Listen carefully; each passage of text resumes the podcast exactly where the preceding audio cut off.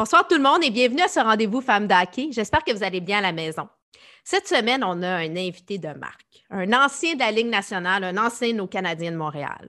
Il a joint la Ligue nationale d'hockey au département de la sécurité. Il est maintenant euh, adjoint au préfet Paros. C'est un homme qu'on dit qui a une volonté de faire, très discipliné au niveau de la sécurité de ses joueurs. Stéphane Quintal pour ce rendez-vous Femmes d'hockey présenté par M2 Assurance. Stéphane Quintal, bienvenue à Femmes d'hockey. Merci beaucoup. Merci de l'invitation. Bien, merci d'avoir accepté de venir nous parler. Euh, j'imagine que ce n'est pas parce qu'il y a du n'y a pas de hockey présentement que tu n'as pas de travail à faire. Tu, es très occupé. Euh, tu es quand même euh, adjoint au préfet Paros dans la Ligue nationale de hockey pour la sécurité des joueurs. Ça fait quand même plusieurs années que tu travailles à la Ligue nationale. Ancien joueur de la Ligue nationale. Le, le dernier numéro 5 à avoir porté le numéro 5 pour les Canadiens de Montréal. Euh, on t'a connu euh, beaucoup. Là. On va faire un, petit tour de ta carrière hockey. Toi, tu as joué Midget 3A euh, pour les Riverains. Hein? Mm-hmm. pour après ça, continuer ta carrière dans le junior majeur. tu as, joué pour les Bisons de Granby, les Olympiques de Hall. D'ailleurs, ça fait déjà deux ans, tu as été intronisé au Temple de la Renommée mm-hmm. pour le hockey dans le junior majeur. Tu as été repêché en première ronde pour les Bruins de Boston. 14e euh, show euh, au total, puis tu as 16 ans de carrière dans la Ligue nationale. Tu es un de ces défenseurs euh, qu'on a bien aimé à Montréal. je parlais de toi dans mon entourage, puis tu étais un de leurs préférés, en tout cas, dans mon entourage. OK, merci. Donc, on va parler hockey Stéphane, avec toi, j'aimerais ça que tu nous racontes comment ça, a commencé. Bon, je parle j'ai parlé de Midget 3 mais ce que j'ai pu comprendre, c'est que ta famille, elle a été très importante dans ton développement hockey. Bien, premièrement, je suis l'accident de la famille, donc euh, le plus jeune. Euh, Un bel accident, là. Oui. Puis euh, ben, mes deux frères ont joué au hockey, ma soeur joue à la ringuette. Et on, parle de, femmes dans notre vie, mais ma mère, c'est elle qui m'a montré à patiner. Euh, c'est elle qui m'a amené au patin libre le, mercredi après-midi.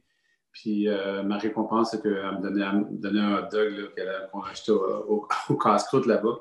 Euh, donc, c'est ma mère qui m'amenait dans, dans mes premiers coups de patin.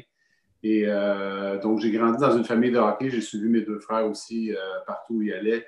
J'ai un de mes frères qui s'est rendu géant majeur avec Sherbrooke.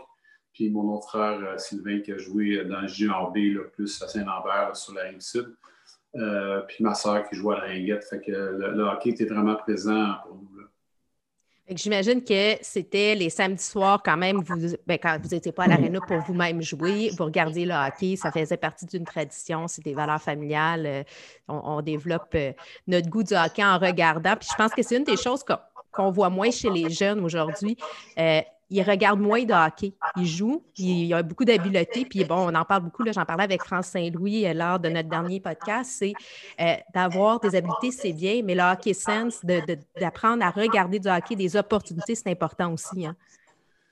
Bien, j'ai l'exemple parfait ici. J'ai mon garçon qui vient d'avoir 15 ans. Puis, euh, moi, je regarde quand il n'y a, pas de pandémie, une saison régulière, je regarde des matchs à chaque soir. puis, c'est peux pas, je pense pas qu'il y a une fois qu'il a regardé un match au complet avec moi, là, mais le lendemain matin, si je lui parle, mais ici, qui a marqué euh, tous les, faits saillants, euh, il les a vus, mais euh, rapidement le matin sur, sur le web. C'est beaucoup des statistiques, c'est vraiment des extraits, mais de voir une partie au complet, c'est pas, ça fait pas partie de la, génération, de la nouvelle génération. Non, c'est dur pour eux de s'asseoir pour deux heures puis regarder la télévision, en que ce soit un jeu vidéo. Puis bon, toi, tu as trois enfants. Tu as une fille aussi un peu plus vieille, plus tu as une jeune fille de deux ans. Est-ce que ta plus vieille est intéressée aussi au hockey? Non, pas du tout. Ah, Aucun intérêt. Aucun intérêt au hockey. Non. elle ne s'est jamais intéressée à ça. Elle n'a jamais joué. Elle a fait un petit peu pétarstique au début, là, mais c'est tout. Elle, a, elle, joue, elle joue au volleyball présentement. Elle ne joue pas ben, présentement à cause de la pandémie, mais d'habitude, elle joue au volleyball. Mais c'est quand même une sportive, tu sais. C'est important d'être actif, peu importe le sport qu'on fait. Là, euh, elle n'a pas été poussée dans le sport que papa faisait, malgré qu'elle a eu à déménager avec toi euh, aussi. Là. Non, non, parce que, oh non, parce que c'est vrai. J'ai terminé ma carrière à Montréal, donc euh, c'est vrai. C'est pour ça que j'avais pris la décision en, 2005 j'avais eu un, contrat qui j'ai signé un contrat avec, avec les de Los Angeles, puis après le lockout, j'avais décidé de de pas d'arrêter ma carrière justement parce que ben, j'avais ma fille de deux ans, puis j'avais un petit garçon que, Kenzo qui est né en 2005. C'est ça. J'oublie qu'il y a de, 2011, ça fait depuis 2011 que tu es, avec la Ligue nationale. le temps passe vite. Hein? Dans un poste de, direction. Mais quand même, tu sais, parce que tu as fait six équipes dans la Ligue nationale, tu as eu à beaucoup voyager. Bon, nous, on te connaît vraiment, c'est quand même le, le, fort de ta carrière était avec le Canadien de Montréal, tes débuts avec euh, bon, les Bruins, mais tu sais, bon, nous, tu as fini ta carrière de joueur d'hockey. Tu es allé un an en Italie. Euh, comment ça a été en Italie? C'est l'année du lockout, ça. J'avais eu des... Je me rappelle, Vincent Cavalier, lui, avait décidé d'aller en Russie, puis euh, finalement, j'avais décidé avec Mathieu Dandonneau d'aller avoir une vie plus plus agréable à l'extérieur de la patinoire. Donc, on a décidé d'aller en Italie, à Asiago, pendant trois mois. Fait que c'était vraiment une belle expérience euh, de hockey là-bas. Ben, c'est quoi la plus grosse... Plus à l'extérieur de la patinoire que le hockey, là, mais... Ben, ben, premièrement, la grosse différence, c'est que tu voyages en autobus avant chaque match. Euh, la, première fois que je suis rentré dans l'autobus, on s'en a joué à Cortina qui, euh, qui, les gens qui ont visité ce point-là, c'est assez montagneux. Puis je suis arrivé dans l'autobus, puis tout le monde avait des bracelets de Johnson Johnson pour, euh, pour euh, quand t'es malade, c'est ça. puis euh, je disais, ah, moi, je, suis correct, j'ai pas besoin de ça. Je, suis arrivé là-bas, j'avais les jambes molles, puis c'était, c'est différent de voyager la journée d'un match, surtout en autobus comme, comme ça, faire quatre heures d'autobus avant, avant l'après-midi. Fait que c'était, c'était différent, mais ça me permettait d'être sur la patinoire à chaque jour, puis de, connaître d'autres choses aussi. Mais toi aussi, euh, ce que j'ai pu lire, c'est que tu aimes la bonne bouffe, le bon vin. Fait que te retrouver en Italie comme ça, d'avoir de la bonne bouffe, ça venait contrebalancer ces désagréments-là de transport avant les parties. la bonne bouffe, le bon vin, puis le bon café aussi. Ah oui? Ah, OK. Mais parlant de bonne bouffe, je te pose une question comme ça. avoir voyagé, fait, euh, c'est laquelle la meilleure des cantines dans les arénas de la Ligue nationale? Bien, il faut que je dise que les meilleurs, les meilleurs euh, hot dogs qu'il y avait avant, c'était au Forum de Montréal. Puis euh, souvent, quand j'invite les gens à venir dans le, dans le Salon des Anciens qui au Centre Bell, je leur dis toujours d'essayer de ne pas manger parce que, de goûter parce qu'ils ont pris les la, machine pour faire les, euh, les, hot dogs, ils l'ont apporté dans l'ensemble des anciens. Donc, euh, les, hot dogs sont vraiment bons. Là. Fait que je dis toujours aux gens de. C'est rare que, en tout cas pour les hommes, c'est rare d'en manger juste deux. D'habitude, c'est trois. ils sont excellents j'ai beau être une femme quand je vais au Centre Bell, puis que j'ai la chance d'en avoir un justement du salon. Ben, en fait, il y a aussi le salon des directeurs, je pense qu'il y a la plaque aussi. donc, euh, on, peut, euh, on peut aller chercher. Euh, j'en profite moi aussi, c'est mon petit péché mignon. Je, te, je suis d'accord avec toi. Tu as, euh, tu parles beaucoup aussi de sécurité, bien entendu, parce que c'est ton poste dans les dernières années avec euh, la Ligue nationale d'hockey. Euh, depuis que tu as commencé ton mandat, il y a eu une belle progression de diminution, là, parce que, bon, quand on parle des suspensions, ça a quand même beaucoup diminué de 43 à 27. On parle aussi des amendes par année là, qui diminuent. Et tu prônes l'éducation, tu prônes de parler aux joueurs. J'aimerais ça que tu nous parles, j'ai entendu dans une autre entrevue, j'aimerais ça que tu nous expliques c'est quoi ton approche avec les joueurs, justement, au niveau de la sécurité puis de. Bien, probablement, il y a deux volets à ça. C'est qu'il y a un volet plus euh, pour les jeunes. Donc, euh, quand on a négocié la convention collective, euh, la dernière convention collective en 2012, c'est qu'on a mis, ça venait du baseball avec Donald Fear, c'est qu'il y a un camp d'éducation pour les recrues. Donc, chaque équipe envoie deux à trois joueurs. On est à Washington pendant trois jours, puis on fait des séances sur euh, soit comment gérer ton argent, comment gérer les, réseaux sociaux, euh, expliquer un peu la ligue, comment ça fonctionne. Puis nous, dans notre, euh, on appelle ça une session avec la sécurité des joueurs, c'est qu'on montre deux exemples, de, un exemple de, mise en échec, puis après ça, les autres, ils décident si jamais c'est une suspension ou pas. Ils font leur travail pendant une heure de temps. Après ça, ils font une vidéo, ils écrivent le scénario, euh, puis après ça, ils expliquent leurs décisions. que ça, ça leur permet de comprendre un peu comment on fonctionne et connaître aussi les règlements. Euh, le deuxième volet de notre, travail qu'on fait beaucoup et que les gens ne connaissent pas, c'est que souvent, si euh, je regarde un match, puis je te donne un exemple, je vois Yannick Gourde les mises en échec à Tampa Bay, puis je vois que c'est comme. Il était comme à, 5 cm ou 2 cm de se faire suspendre, mais le lendemain, je vais appeler euh, soit Julien Brusebois ou Mathieu Darche, que je connais bien, pour lui dire de juste donner. Euh, puis ça, les joueurs apprécient vraiment. Ça fait, ça fait plusieurs années qu'on fait ça. Euh, on, leur, envoie la séquence vidéo, on leur montre, on dit OK, ça c'était correct, mais c'était vraiment proche, fait fais attention la prochaine fois. que ce côté, le côté éducatif est, super important. Puis, maintenant, je pense qu'on s'est débarrassé depuis 2011 des un peu prédateurs. Là, euh, les gars qui, euh, ceux qui connaissent le hockey vont, vont, dire les gars comme Matt Cook puis Rafi Torres, que moi j'avais suspendu pour 41 matchs pour les coups à la tête. Euh, puis ça aussi, c'est qu'en 2011, on a sorti un règlement pour les coups à la tête. Donc, ça a pris un peu de temps avant que les joueurs s'habituent. puis maintenant, mais ces mises en échec-là, surtout, on parle de mise en échec, le SOS, qui est un, défenseur qui va aller essayer de frapper un joueur. Mais s'il ne frappe pas l'épaule, euh, la marge d'erreur est vraiment mince. Fait que souvent, maintenant, il y a plus ces mises en échec-là. Et qui font vraiment attention. Puis les mises en échec ou les suspensions qu'on voit maintenant, c'est vraiment parce que justement, euh, l'angle n'était était pas si bonne que ça ou son timing était moins bon, mais c'est pas parce que le joueur avait l'intention de, de, de, blesser. Moi je, moi, je crois vraiment, mais vraiment pas à ça je pense que ça a beaucoup évolué. On, on a évolué, euh, on, est plus conscient des impacts. Euh, on parlait des commotions cérébrales, justement. On a eu une rencontre avec euh, Guillaume Latendresse là-dessus. c'est important de faire attention à notre tête. C'est important. On veut qu'il continue à jouer. on peut avoir du beau hockey sans avoir des actes barbares. Excusez-moi l'expression, mais vraiment, on aime ça, avoir du hockey d'intensité, de, du hockey intelligent. c'est sûr qu'on a quand même de la robustesse fait partie du jeu, mais on ne veut pas non plus que nos joueurs soient blessés. Ben, c'est ça, on veut voir des, bonnes mises en échec, mais légales. Exactement. Puis, euh, au niveau du hockey mineur, il y a justement un programme de mise en échec qui, est là pour les jeunes. Euh, quand tu arrives au niveau Bantam, euh, les parents, les joueurs sont rencontrés. Il y a, un programme pour euh, les entraîneurs pour leur montrer. Qu'est-ce que tu penses de ce programme-là? Est-ce qu'il euh, y aurait moyen de l'améliorer? Est-ce qu'il y a quelque chose qu'on devrait faire pour aider à protéger nos jeunes? Parce que Bamtam, c'est quand même jeune.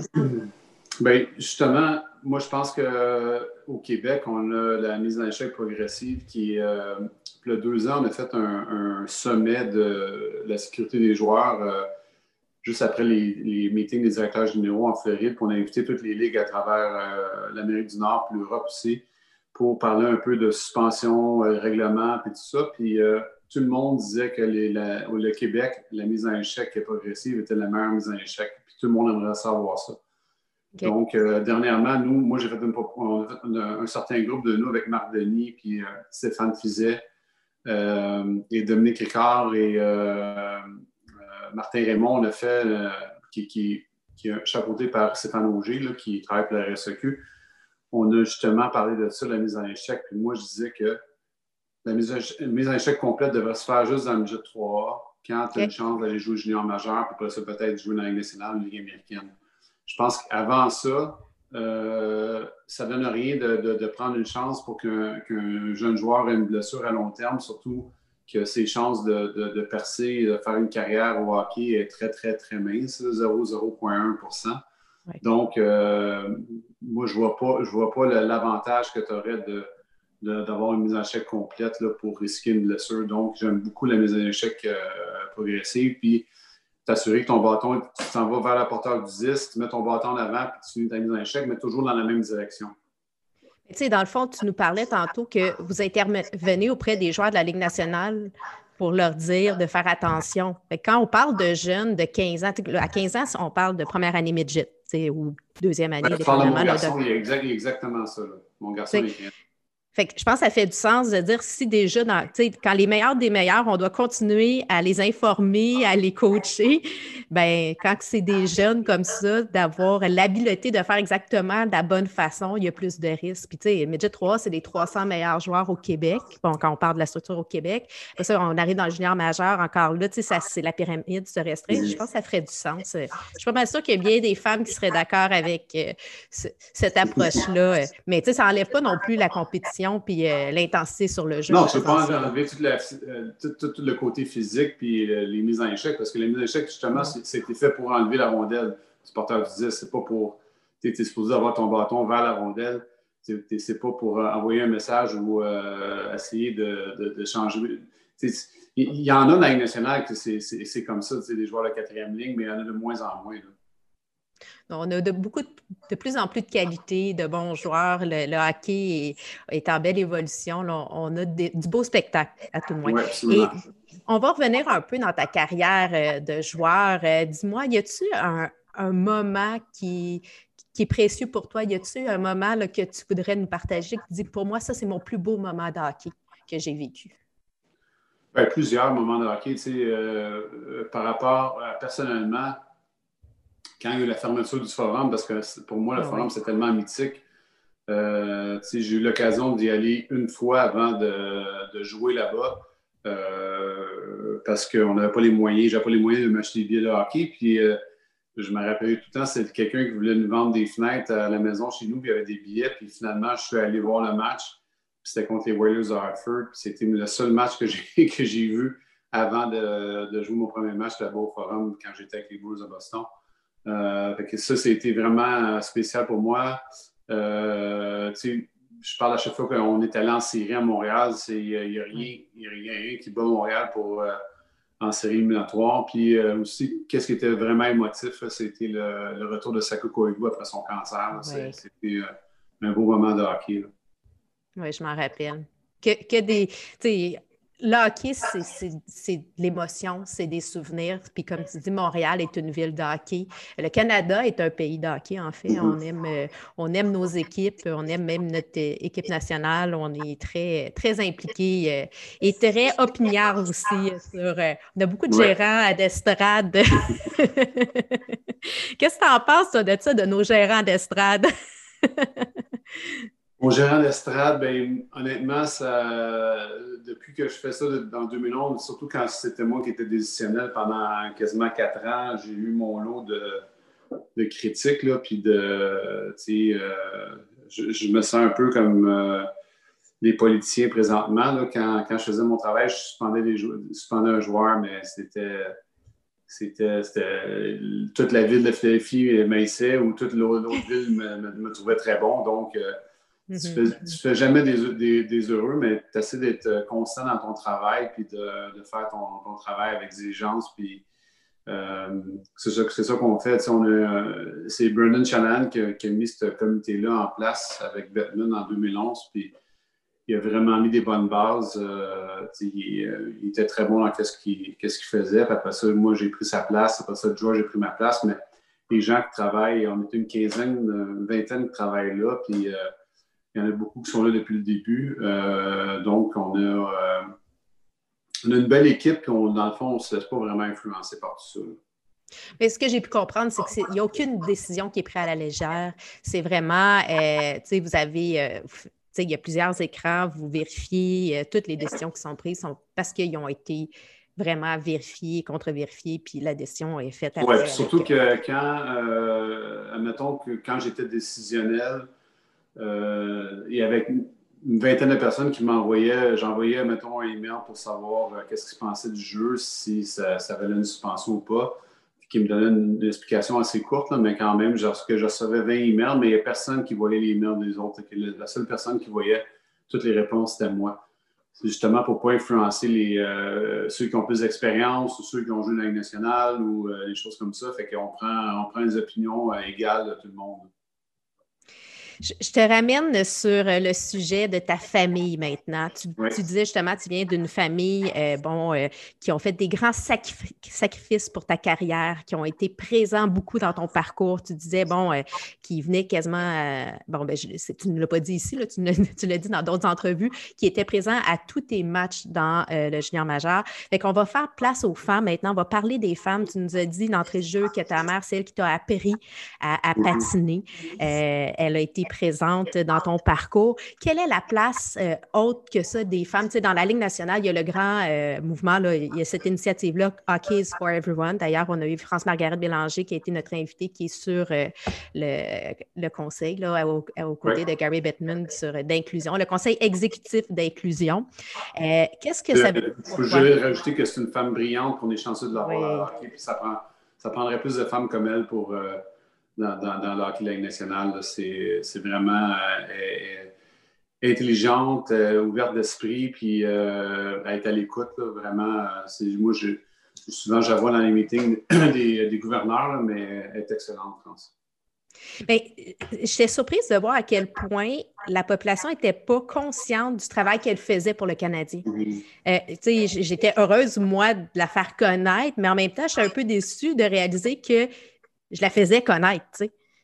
Avec tout, tu sais, comme, je sais pas si tu comprends, j'avais comme un, j'avais la fierté de dire, OK, ben, j'ai pu la rencontrer puis d'échanger avec elle. C'est une femme brillante, intelligente, pétillante, et, mais elle a un grand apport pour le Canadien de Montréal, puis elle est sur la table des décisions pour la Ligue nationale, tu sais, elle a une influence, puis il y a de plus en plus de femmes qui sont influentes, pas encore beaucoup.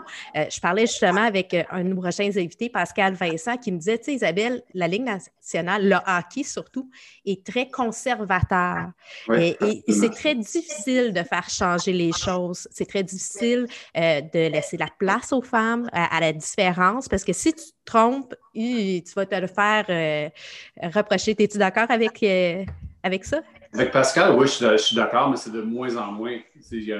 en tout cas, au, meeting des, des, gouverneurs, il y a de plus en plus de femmes qui sont assises à la table, puis aussi, tu sais, dans le hockey aussi, fait que euh, ça s'en va dans la bonne direction. C'est sûr que ça va sûrement pas assez vite, mais euh, ça s'en va dans la bonne direction. Mais pour revenir aux femmes, il, y a, plusieurs femmes qui ont été très marquantes dans ma, dans ma vie. Euh, ma mère, ma soeur et la, Annette Dupuis, qui était ma, ma, de pension quand j'ai commencé mon junior à Grimby. Puis, une petite anecdote là-dessus, c'est que vu que j'étais le dernier de la famille euh, chez moi, euh, j'étais très, très gâté dans le sens que, euh, tu sais, c'est rare, je partais souvent, mon lit n'était pas fait ou quand j'arrivais, ma, mm. nourriture était sur la table parce que moi, j'avais pratiqué et tout ça. que ma mère prenait très, très soin de moi. Puis le premier matin, je m'envoie à ma pension à Granby, je rencontre la famille. Première nuit que je passe là-bas, je me lève le matin, tout ça, je m'en vais.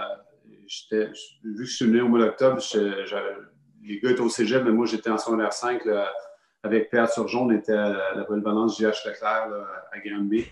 Puis, euh, je pars à la maison. Ben, je, te mets une carte de porte. Là, tu n'avais pas fait ton lit. Je me fais prendre par arrière comme ça, tu sais. Elle dit, tu t'en vas où? Ben, je, m'en vais à l'école. Elle dit, euh, ta vaisselle, ton lit, euh, tu ne vas pas d'ici quand tu n'as pas vaisselle chez là. OK. Welcome to reality, man. ça, a bien commencé. Puis après ça, ben, l'autre femme, la quatrième femme que je vous dirais, c'est, euh, elle s'appelle Nicole. C'est quand je suis arrivé à Boston, euh, je parlais quasiment pas anglais. Donc, euh, Harry Sinden, qui était le directeur général dans ce temps-là, m'avait proposé d'aller vivre en, famille. Puis Nicole venait de la Belgique, donc elle parlait français. fait qu'elle m'a appris l'anglais. puis j'ai resté dans une famille, mais une famille vraiment, j'étais vraiment, vraiment privilégié. Pour ceux qui connaissent Boston un peu, j'étais juste l'autre côté de la rue du euh, Brookline Country Club, qui est un terrain de golf euh, à Boston. Et euh, tu sais, mon, mon, voisin était John Kerry, qui était, le, qui était au gouvernement avec Obama. Puis aussi, Nicole était très, très amie avec Ethel Kennedy, fait que je suis allé souvent au Kennedy Compound à Cape, Cod. Puis eux, l'été, avaient leur maison à Cape Cod. Puis c'était vraiment une vie. Euh, moi, j'avais jamais, ben, jamais voyagé avant, puis je suis arrivé là-bas, mais c'est comme, comme mes deuxièmes parents. On se parle encore à, chaque, euh, à chaque deux semaines. Elle est très malade présentement. Mais euh, c'est non, c'est des gens qui m'ont vraiment marqué. Puis j'ai resté là pendant deux ans et demi là-bas parce que ma, ma, ma, première année et demie, je fais beaucoup la navette entre dans la Ligue américaine qui était à Portland, Maine. Fait que ça se faisait quand même assez bien en voiture. Fait que moi, j'avais toujours une place à Boston. Quand j'étais rappelé avec les Blues, ben, je, restais, je, restais, à la maison là-bas. Puis, euh, non, c'était euh, vraiment. J'étais vraiment privilégié par rapport à ça pour les femmes qui ont été dans ma vie. Mais je suis contente que tu parles des familles de pension puis des mamans de pension parce que on sous-estime l'importance qu'ils ont dans la vie des joueurs. Puis aussi, les joueurs l'impact qu'ils ont dans la vie de ces familles-là. On a une chroniqueuse justement à Femme d'Hockey, euh, Annick, qui va nous, euh, qui, qui elle, est famille de pension pour l'Océanique de Rimouski. Donc, elle a un joueur à la maison, puis elle va nous parler là, justement de son expérience là, à travers euh, des chroniques là, qui vont venir. je, trouve, je trouve ça bien que tu nous le soulignes aujourd'hui.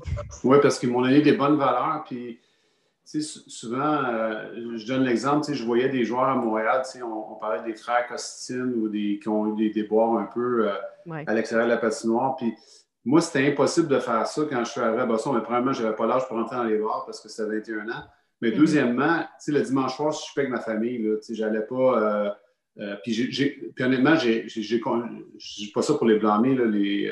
c'est juste que les, si tu un jeune joueur à Montréal, puis le dimanche soir, mais tu n'as rien à faire, mais c'est sûr que tu vas aller euh, manger dans un restaurant ou quelque chose comme ça. Tandis que moi, j'avais un encadrement de famille, puis il y en a beaucoup, là, Sidney Crosby qui l'a fait avec Marie Lemieux, euh, euh, Martin Lapointe, Patrice Bergeron est allé rester chez eux, mais euh, aussi avait pris Malkin euh, chez lui, mais je trouve que ça ne se, se fait pas assez. ça se fait pas assez dans le hockey. Je pense que euh, quand tu arrives à 19, 20, 21 ans, tu es, trop jeune pour euh, affronter tout ça. Il y, en a qui sont capables de le faire. Mais moi, en tout cas, euh, c'était vraiment, vraiment, j'étais vraiment chanceux de tomber sur une famille comme ça. Oui, puis tu sais, on parle de jeunes, tu sais, quand tu as un choix de, première ronde, on pense à Alexis Lafrenière, justement, qui va s'en aller à New York cette année.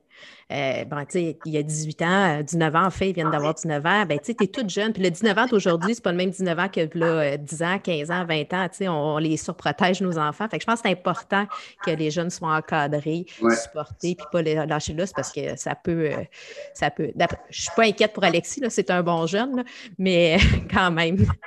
Euh, dis-moi, hockey féminin. Oui. T'es-tu un. As-tu le temps d'en regarder un peu? Qu'est-ce qui, est-ce que tu as une, une, joueuse de hockey qui t'inspire? Y en a-tu une qui, euh, te ben, marque? Le, quand je suis allé en 2014, là, je m'occupais de la discipline pour les Olympiques à, à Sochi, fait que je suis allé voir beaucoup de matchs. j'avais vraiment été impressionné du, euh, du calibre de jeu. Puis souvent, je suis allé voir les pratiques pour voir que ça avait l'air aussi. Puis j'ai trouvé ça super bon. cette année, euh, j'ai adoré le fait qu'on a, inclus les femmes au match des étoiles. Puis euh, sont vraiment impressionnantes, des, super athlètes. Euh, je ne peux pas dire que je, peux aller voir les, matchs à Montréal que dans, leur ligue professionnelle que je pense qu'on a un peu de difficulté avec ça. Mais je, non, mais je peux aller voir ça. Mais le seul temps que vraiment que j'ai regardé, c'est quand je suis allé en 2014 à Sochi. Puis euh, au match des étoiles, là, que je, les ai vus là-bas. Mais à Sochi, c'était tout un match. Ouais. oui, mais euh, on, ça, ça, sera peut-être un, sujet pour une autre fois, là, mais les, les grandes patinoires, tout le monde dit Ah, par rapport au jeu physique, les grandes patinoires, mais moi, jamais je voudrais aller là parce que c'est certain que nous, on regarde, mettons, les, les, les bons matchs les bonnes équipes, mais je regardais les équipes moins fortes jouer contre, mettons, le Canada, mais qu'est-ce qu'ils faisaient? Qu'ils faisaient comme au soccer, c'est qu'ils restaient tout le monde dans l'enclave. Ils jouaient quasiment à la trappe parce que c'est leur seule chance de, gagner. Fait que c'est sûr pour un défenseur d'aller dans le coin puis de, peut-être de te faire, de, te faire battre puis de revenir en, avant du filet. Je trouvais que les matchs étaient, les, les matchs Canada-États-Unis, oui, étaient très bons, mais les il y avait des matchs qui étaient vraiment pénibles à regarder. Là. Bien, effectivement, le jeu est plus grand, ça demande un peu plus euh, d'habileté, puis c'est un autre game, là, la, grosseur de la patinoire. Tu sais, je fais juste un parallèle avec le Midget 3A. Euh, la patinoire pour Trois-Rivières, c'est une patinoire olympique, de grandeur olympique, versus toutes les autres euh, équipes. Puis on voyait la différence quand c'était un match à la maison. Tu sais, mettons, je prends par exemple, mettons, les Vikings contre les Estacades. Un match à, Saint-Eustache versus à Trois-Rivières, ben, tu avais un outcome complètement différent parce que euh, même si c'était les mêmes juste joueurs... juste ton de hockey. C'est ça. juste ton... Euh, ouais, je, je, comprends. Moi, je moi, j'aime pas ça, là, mais c'est mon opinion personnelle. Écoute, on va rentrer euh, dans le segment La sacoche bleue. La sacoche bleue qui est inspirée du podcast de nos amis Guillaume et Maxime Lapierre, d'anciens Canadiens comme toi. toi, avec toutes euh, tes années de hockey, d'expérience, tu as certainement une anecdote, une histoire à nous raconter aujourd'hui, euh, inédite, qu'elle soit drôle ou émotive, euh, à ton choix. Mais le, non, celle-là, j'ai trop raconté par rapport à, mon anglais. Je, Qu'est-ce que je pourrais vous raconter? Ben, j'ai eu. Je suis qu'il y en a plein, là. non, je sais, mais j'essaie de voir vraiment ceux qui m'ont marqué à long terme, tu sais, parce que. Euh, on parle souvent des, des, logos là, dans le milieu de la, chambre qu'il ne faut pas piler là-dessus, puis tout ça. Ouais on s'en va jouer, euh, on s'en va jouer au Madison Square Garden. Puis euh, dans, ce temps-là, les, chambres étaient assez petites. C'était souvent des. Ils utilisaient deux, trois chambres pour, euh, pour l'équipe de hockey. J'étais là, puis Raymond Book était assis à côté de moi. Et on n'avait pas vraiment rien pour accrocher nos affaires. Puis que mon, mon, mon, chandail était là, fait que j'ai pris, puis j'ai comme mis par terre, tu sais. Puis là, je me suis fait ramasser par Raymond Bourg pour dire que jamais mm-hmm. on mettait un chandail, des chandail de hockey, mais chandail des Bruins par terre. Il disait accroche ça tout de suite, tu sais. Fait que j'étais là. OK. Euh, ça, ça, ça m'a vraiment marqué. Puis, euh, je voulais en parler un peu de, Raymond Bourg parce que c'était vraiment mon, euh, mon mentor à Boston. Puis, au-delà d'un excellent joueur de hockey, là, euh, formidable, c'était une personne fantastique, un grand cœur. Euh, aucun malice, ce gars-là. C'est euh, vraiment, là, vraiment, mes années à Boston, j'ai tombé sur du bon monde à l'aréna avec, avec Raymond Book, même Régent Lemlin qui était là, qui m'aidait beaucoup. Puis après ça, j'ai été dans, la famille, dans la famille Heinz à Boston. avec c'est à peu près ça mes anecdotes de plus. Euh, j'en ai d'autres, mais que je ne suis pas sûr que je peux partager sur un podcast. Peut-être celui de Guillaume et de Maxime, mais pas celui-ci. Ah, ah, ah! Ben, on va parler aux gars. Je vais, leur dire que tu as peut-être des histoires à leur raconter. Mais tu sais, entre nous, on, se fait des petits challenges avec Maxime et Guillaume. Puis des fois, j'essaie d'avoir les histoires avant eux autres. Chantal, en tout cas, m'a raconté une histoire qu'elle devait leur dire. Je fais juste dire ça comme ça. Chantal Macabé? Oui. Vous Savais-tu que Chantal et moi, on a commencé en même temps? Parce que quand j'ai été échangé aux Olympiques de Hall, elle commençait avec, euh, dans le géant majeur euh, à Hall aussi. Puis on a commencé notre carrière en même temps, Chantal et moi. Avec Pat Burns. Oui, ben non, moi je. Ben, ben, ben, ben, il commençait pas, mais il était euh, parce qu'elle avait une anecdote justement avec Pat Burns. après ça, le, mais moi j'ai joué à Vigneault là-bas. Oui, c'est vrai. D'où qui, a été quand même quelqu'un euh, qui t'a influencé. Tu disais qu'il a eu un grand impact sur euh, ta carrière. Mais c'est drôle parce qu'on parle beaucoup de Boston, mais en tant qu'amateur euh, d'hockey de la grande région de Montréal, du Québec, on aime beaucoup aussi haïr Boston. oui, d'accord. C'est un amour-haine, là. Oui. Quand, quand, je me rappelle quand j'ai été repêché par Boston, tout le monde. ouais, c'est ça. Les, gens étaient contents pour moi, mais c'est je pense que la rivalité était plus grande encore dans ce temps-là, avec les Nordiques aussi. Mais d'où est-ce que ça part, cette rivalité-là? Y a-t-il ben, une raison? Les séries, euh, avec les bagarres, ceux qu'il y a eu avec, avec, Boston dans les séries, tout ça, mais je pas. Euh, maintenant, ça existe moins. Là.